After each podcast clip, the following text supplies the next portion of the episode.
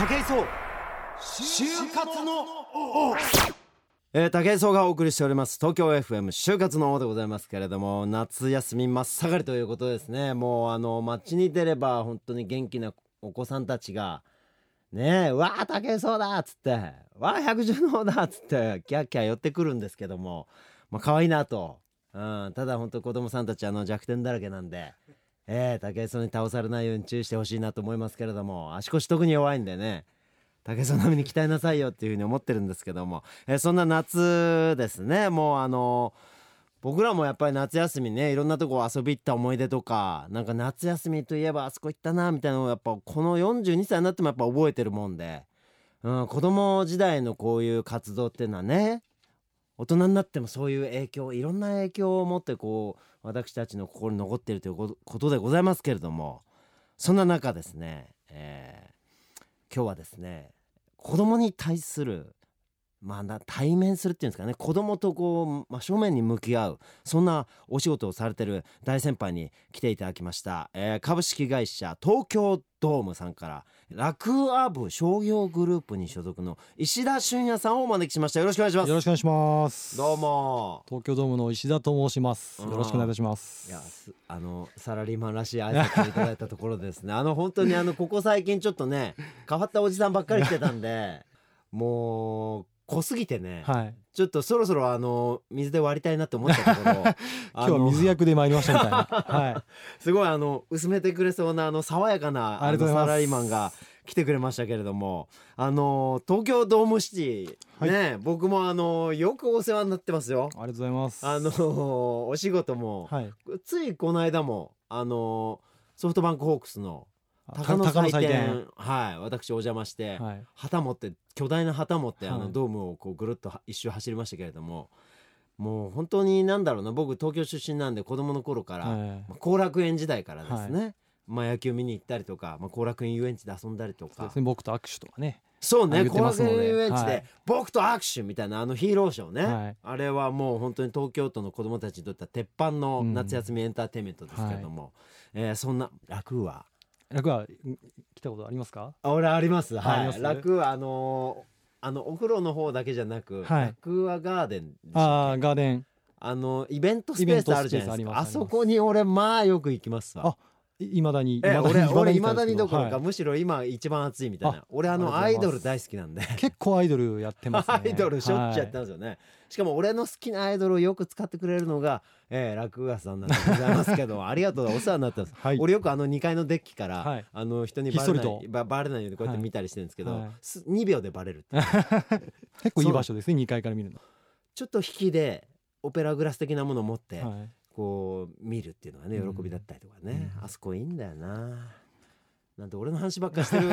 感じじゃないんですけど、はい、まずじゃあちょっと石田さんにちょっとねあのお伺いしていきたいんですけれども、はい、どうですか？東京ドーム株式会社東京ドームまず率直に。まあやっぱり楽しいですよとにかく。い。ろんな楽しいことやってますし、うん、あのー、やっぱりまあ野球から、うん、まあこうやって私がやってる楽アとか、うんあとはあの例えば後楽園ホールなんていうのもあったりして格闘技の殿堂みたいな、まあ、商店のね後楽園ホール、まあ、ボクシング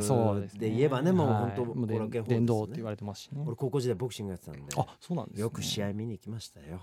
いまだにもういまだにね世界タイトルマッチとかねあそこでやったりするのが多いですもんね。確かに殿堂ですわね。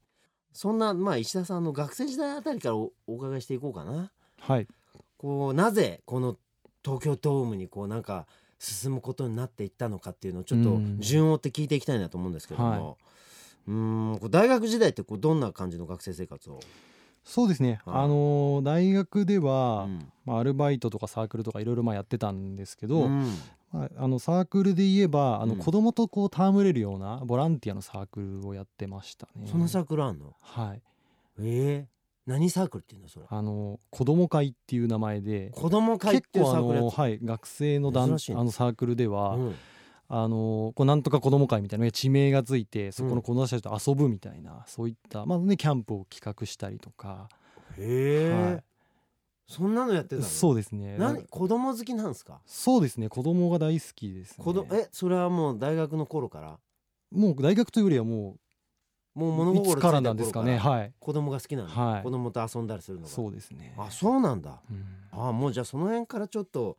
なんかそういうエンターテインメントみたいな、ただまあ一方でその、うん、えー、教員とかも目指してたりしたので大学ではこう単位をしっかり取ってなるほど。でまあその可能性じゃないですけど、うん、教職課程も通り、まあ、そう取って広げておいて、うん、まあいざじゃあどうするみたいな時にまあこう選択肢としては残せるようにみたいなところもやってました、ね、それは俺と一緒ですねあそうですか、えー、俺もあの陸上とかやりつつあ体育。そう思うでしょ、はい。もうあのこんな筋肉みたいなやつはどうせ体育だろうなと思うでしょ？俺違うんすよ。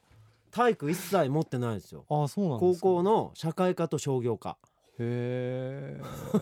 意外でしょ、はい、ちゃんとした仕事をできるようにしとこうと思って。はい、大学の時に教職をとりあえず取ってたんですけど、あなるほどね。そういうなんか、ね、あのまあダイレクトに子供と接しますもんね、うん、教育っていうのもね、ね、だから、まあ、ととにかく軸がそこにあるんですね、はい。まあ、あとは例えばあの、うん、バスケがや、バスケやってましたんで、バスケのあの地元の中学校で、こう外部指導員みたいなのをやって。まあ、なんかありますよね。大学生がね、ね、昔やってた大学生が地元の学校に来てくれて、はいなんかあのコーチしてくれるみたいなそうですね。あそういうのやってたんですか？それもやってました、バイトになるのかな？バイトではないのか、まあのー、もうぼそれもボランティア、ね、もうボランティアだよね。なんか自主的に行って教えてあげて、はい、なんかフットワークを紹介したりとか。本当に好きなんですね。そうですね。子供とその関わるのが。うん関わるの大好きですね。あそうなんですね。じゃもう転職じゃないですか今の仕事。そう思います。ね。なんかたなんか楽しいんですよね。やっぱりなんか成長する姿とか、うん、やっぱそういうのを見れるっていうのがやっぱりすごく、うん、あとやっぱりあれでしょ？笑顔とかでしょ？そうですね。もうベタだけど。ベタだけど。やっぱ俺もね昨日なんかちょっとね某妖怪のお仕事してきたんですよ。ああ某妖怪。なんとか産んでる産んでるみたいな、ね、みたいな、はい、うん。なんかね、はい、そしてやっぱ子供たちがキャッキャッキャッキャ言って、あの猫みたいな妖怪に 絡んでいくわけですけども、まあ楽しそうだなと思ってなんかまあな俺あんまり子供好きなタイプじゃないんですけど、はい、倒しちゃおうかなって思ったりすることもあるぐらい、いや倒さないですけど。でもあのやっぱりそのなんだろうね、はい、おもうなんつったらいいのかな大人になったらなかなかこんなに無邪気に何かを楽しむことってないなっていうのをすごく子供見ると、ね、なんかそれをもらえるんですよね。そうなんかもらえるよね、なんだろうね。なんかこう青春じゃないけど、ね、青春というかなんですかね、こう童心というか。うん、そうそう子供の心をさ、うん、なんか自然ともらうよね。うん、なんかそういうのをす確かに俺も最近感じるようになって、はい、子供の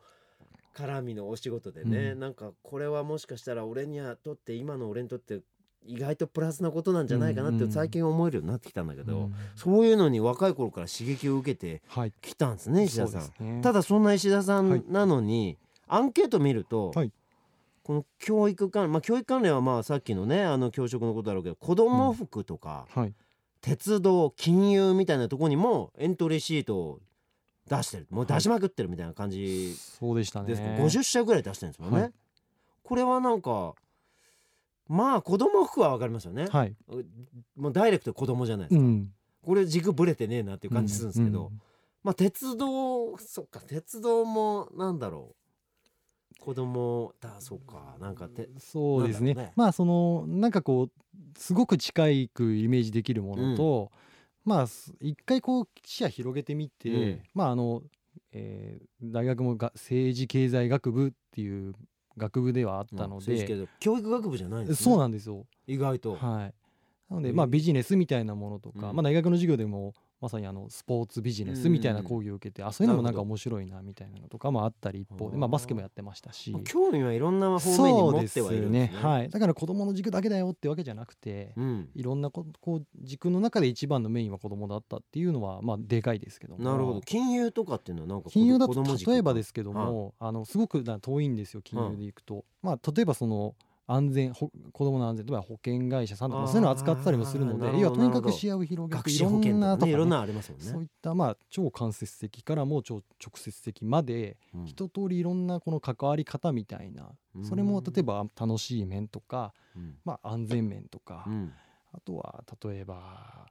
えー、まあそのまあ、マイナス面プラス面とかいろんなものがありますけれども、そういったものをとにかく一回見てなるほど。見ようじゃないかと。なるほど。いうところですね。なんかそれあのアンケートに自分の中に子供軸を設定したってこう書いたんですけど、はい、この子供軸を設定っていうのはどういうことですか？あの子供の軸、まあ、要はそのどんだけその実感とかイメージとかを持ちながら、うん、まあ、それが先ほどもありましたけどその最終最終的にはモチベーションになるんですと思っていたので当時は。なのでどれだけそれがあのモチベーションにつながるのかなみたいなものを、うん、まあ、子供軸と私の中では設定してなるほど。あの、はい、子供に向けて、はい、あのこのお仕事ってどういう関わり方ができるのかなっていうふうに、ん、お仕職種を見ていくことによって、あ、この関わり方だったらすごいモチベーションが持てこういうモチベーションが持てそうだなみたいなのを、うん、こう結構自分の実感としてこう考えていく感じなんだ、そうですねああなるほど、えー、で切り口としてはなんか今の学生さんあんまりそういう切り口ないかもしれないですけどもあ、まあ、なんか実感が持てるとかモチベーションにつながるとかなるほど。なんかどっちかというとこの業種業界とか研究したりして、うん、まあその業界でトップになりたいんだみたいなのもありますけどいやそう確かにねこの番組のリスナーさんも多分就活こう悩んでる子が多いと思いますけど、はい、あの意外とね、うん、なんて言ったきっかけはそんな些細とは言ってるあれですけど、うん、そういうところからで全然いいと思うんですよ、ね、いいかもね。なんか意外とさあのこの会社入ったらかっこいいよなとかさ、うん、なんかさこの業界のこの職種やりたいなみたいな、はい、なんかこう名前とかさそのなんか響き的なことで、うん、ぼんやりとこう、うん、なんていうのそこがすごくいいものだっていうふうに思い込んじゃってる人が多いんだけど、はい、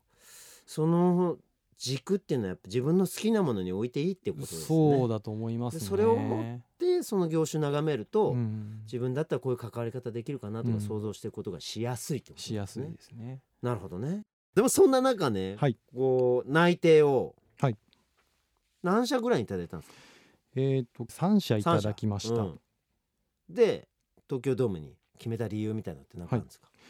はい、あのー、小さい頃に、うんよく東京ドーム実際やっぱりそこはもうベタなんですけど、うん、こう親父がよく見に来させてくれて、はいはい、あもう東京ドームの時代？子供。東京ドームの時代です。あそうなんだ。後、はい、楽園球場は経験してないんだ。してないです。あそうなの？え三十歳ってもうそんな年？びっくりしたちょっと。マジか。はい。あそう。あの世代でいくと松井秀喜ですああそうか、はい、そうなるか、はい、あれ松井秀喜ってもう東京ドーム時代か。1年目から。うわびっくりすんな。あそうかもう憧れの世代そこになるんだ。そうです。ああじゃあ東京ドームで松井秀喜を見て。見て。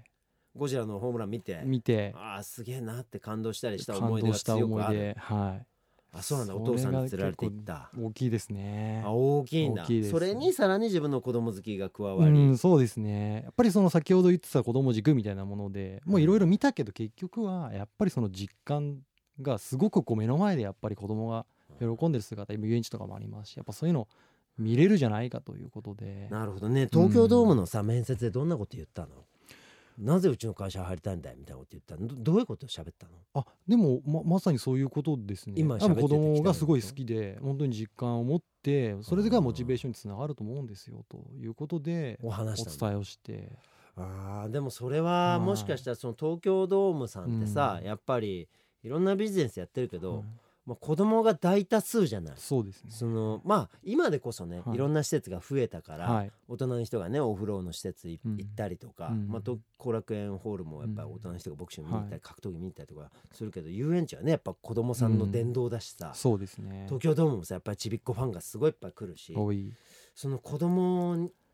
に喜びを与えるとかさしかもそれに自分が喜びを持てるっていうのがさ、うんもしかしたら一番重要だから普通にポンって刺さったのかな、うん、そうです、ね、なんか言ってました人事の人とか先輩社員さんとか。なぜ石田を選んだかみたいな聞いたことあります？あ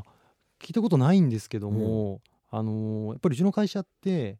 そのまあ、エンタメとか、うん、まあなんかこう球場みたいなとか観光みたいなイメージとかってちょっとあるんですけども、うん、そうじゃなくて本当にいろんなことをやろうよということで、うん、多分いろんな人材を求めてると思うんですよね。でその中でまあ、やっぱり野球からイメージされて野球部だった人が野球を求めて入ってくるみたいな人ももちろんいますし、ただ一方でその人たちばっかりがもちろん全然集まってなくて、うん、本当に多種多様私みたいなバスケみたいな人もいたりとか、うん、そういうのもあるし、だからその中でその一つ子どもの軸っていうのは、まあ、あのすごく刺さりやすかったのかなというふうに思いますね。ね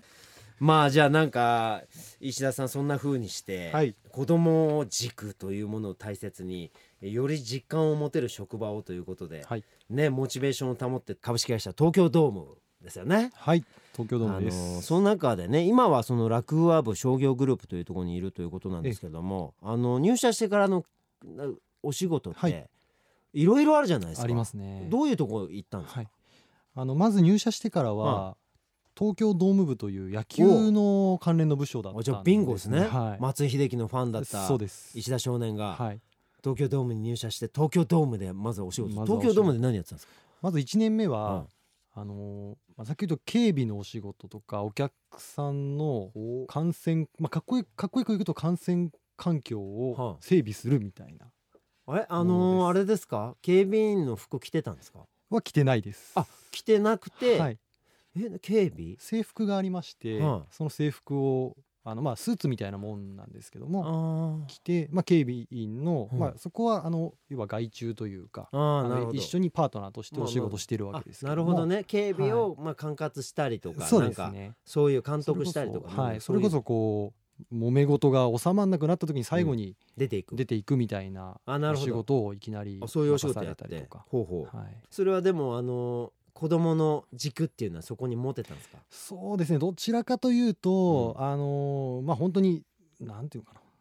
もう安全に試合が終わることがマストなのでちょっとその実感としてはすごくちょっと離れて遠い感じがありました、ね、希望職種っていうかそういうのはそこではなかったのかな、はい、そうですね。あのもともと入社する時に何がやりたかったかというのは、うん、本当にこの会社いろんな、うん、あの職種があったりとかして、うん、しかも結構こうジョブローテーションみたいなのもあるよ、みたいなのもあったので、何がやりたいとかいうわけではなくてなるほどね。やっぱり若手のうちはもういろんなものを経験してやろうと。なるほど。そのまず一発目がその警備担当だったんですね、はい、そこから？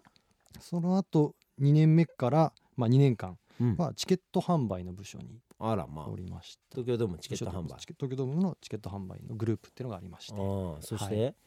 それで2年間やった後にラクーア部に移動して、現職を4年やったという形です、なるほど、はい、ラクーア部商業グループっていう、はい、実際って何をやるんですか？あのショッピングセンターがラクーアにありまして、ね。はい、でそこのこう入居されているテナントさんのスタッフさんとか、まあ、その店舗のバックアップ業務っていうところですかね。はい、なるほど。あそういうのを主に、どうですか？そうですね。ここまで経て経てきてチケット警備、うん、そして楽はショッピングセンター、はい、経てきてどうですか？自分軸に当てはまる仕事みたいなのって。うんまあそうですね。バチッとっていうのはなかなかできてないですよね、ね、まだやりたいことがなんかありそうですね。でもモチベーション保ててるそうですね。あのそれはやはりあの軸でやっぱり設定してた通り、うん、楽はでもやっぱり遊園地ありますので、うん、もう特に土日とかはお子さんいっぱい来てくれて、うん、でやっぱりその何ていうんですかね。私もあの入社当時よりはやっぱりこう時を経てどっちかというとその家族みたいなものも意識するようになって、ご結婚されてるんですね。結婚しておりますやべえな本当はあれだな 俺の不安定さを露呈する放送になったらななんか安定感のある社会人としてのトークが終始展開されているからどんどん俺がなんかあのジャングルにこう帰っていかなきゃいけないみたいな気分になってるんですけどすげえな結婚も。お子さんは？まあいないです、ね、お子さんまだ。まだこれから頑張ろうみたいなとこですね。なるほどね、はい、そっか。なんかいろいろ考えちゃうな。うんなんかあれだな負けた気すんななんか。落ち着いてんな。そうですか？落ち着き払ってますねなんかね。あんまりラジオだっていうの俺がなんか主導権握ろうと思ったらなんか緊張もしてないし。いやバクバク感満載でそうですか？あれですねはい。なんかそんなでもこれから多分ね、はい、あのさらにそのご自身の求める子供と直にこう触れ合える現場ね、うんはい、多分まあ、東京ドームシティの中とか、うん、遊園地の中とかね、そうですね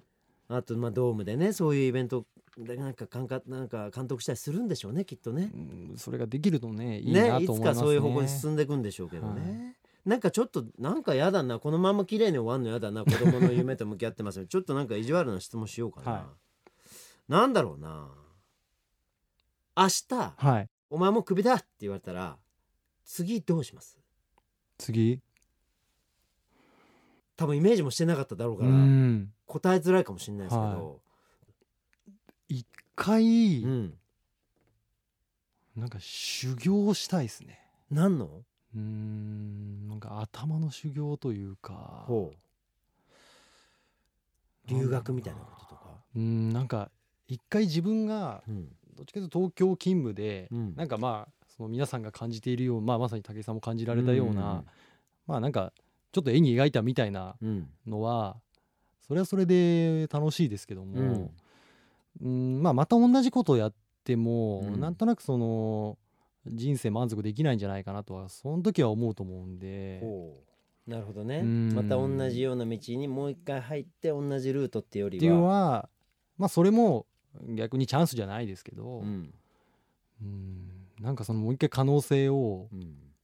探るじゃないけど。でもやっぱりそこなんですね。基本ね石田さんのあのー、進む道を決めるものとその自分の中でまず軸作るんですね。うん、そうかもしれない、ね、好きなもんね。まずは子供とか、うん、でそれがもしなくなったって言ったらじゃあ次の軸、うん、バスケだなとか、まあ、自分の中で構築してきたその好きとかそういったもののものを形にする仕事に向けて軸を作ってみて、その軸をすごい楽しく飾っていくためにはこのお仕事がいいかなとか、そういうふうにこう考えていくのが、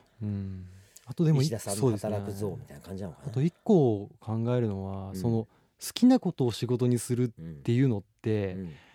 なんかあのどうなのかなと。僕はどっちかというと好きな人たちに対して伝える仕事を今してますけども、はあはあ、そのなんだろう。あちょっと違う例えばあの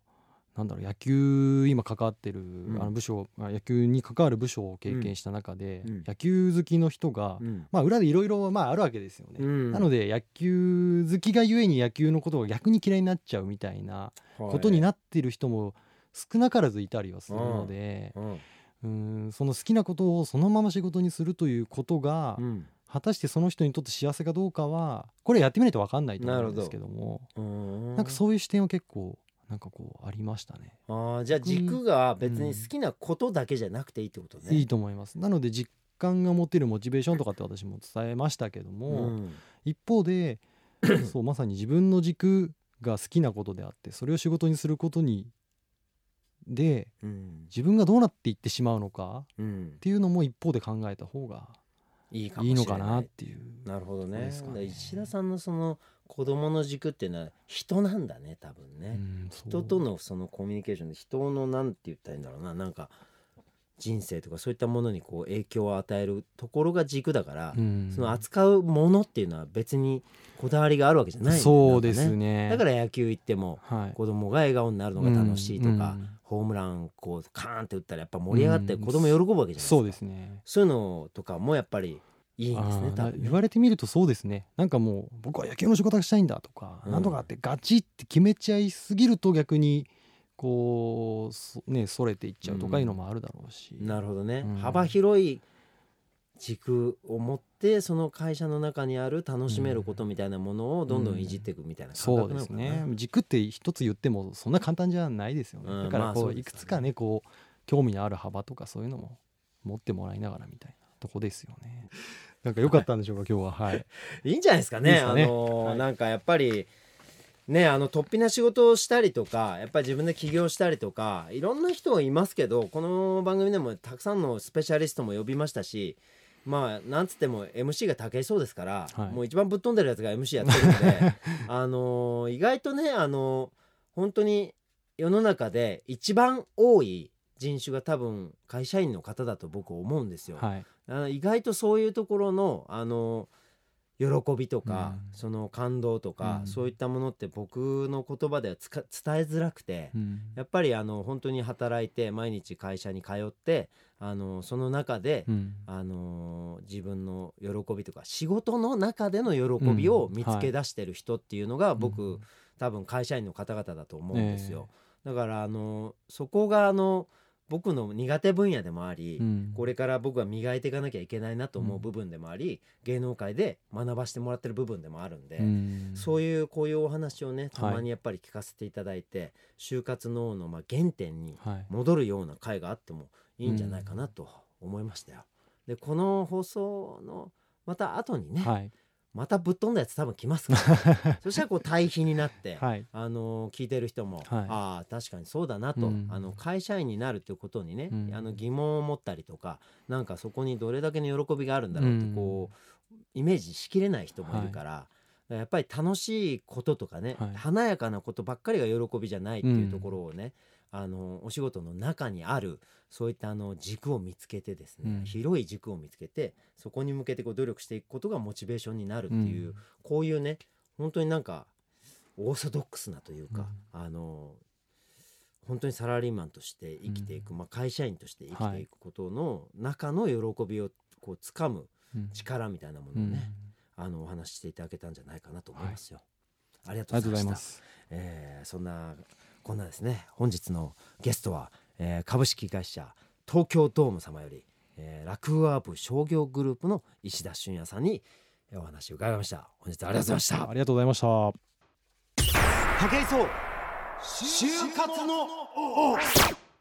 東京 FM 竹磯の就活のそろそろお時間となりました、えー、番組では皆様からの声を大募集中でございます、えー、番組のホームページから、えー、メッセージを送ってください。よろしくお願いします。なんかね竹磯に対する疑問とか何でもいいので、えメッセージいただけたら嬉しいです、え今週は、えあのミスターサラリーマン、え石田君にですね竹磯がちょっとねやり込められるというね、え本当に真面目なあのなんだろうな自分が会社やるんだったらああいう部下がいたらいいなって思うね。本当にあの何の濁りもなく疑問もなくあの今の職場をこう愛してですねそこにモチベーションを持ちそしてあの自分の仕事に実感を持ちあの喜びながらそして人の喜びをサポートするというそんなお仕事をしている、まあ、輝いた爽やかでしたよ。爽やかなサラリーマンに来ていただいたなと思っております、えー、今週もお相手は私武井壮でございました。また来週。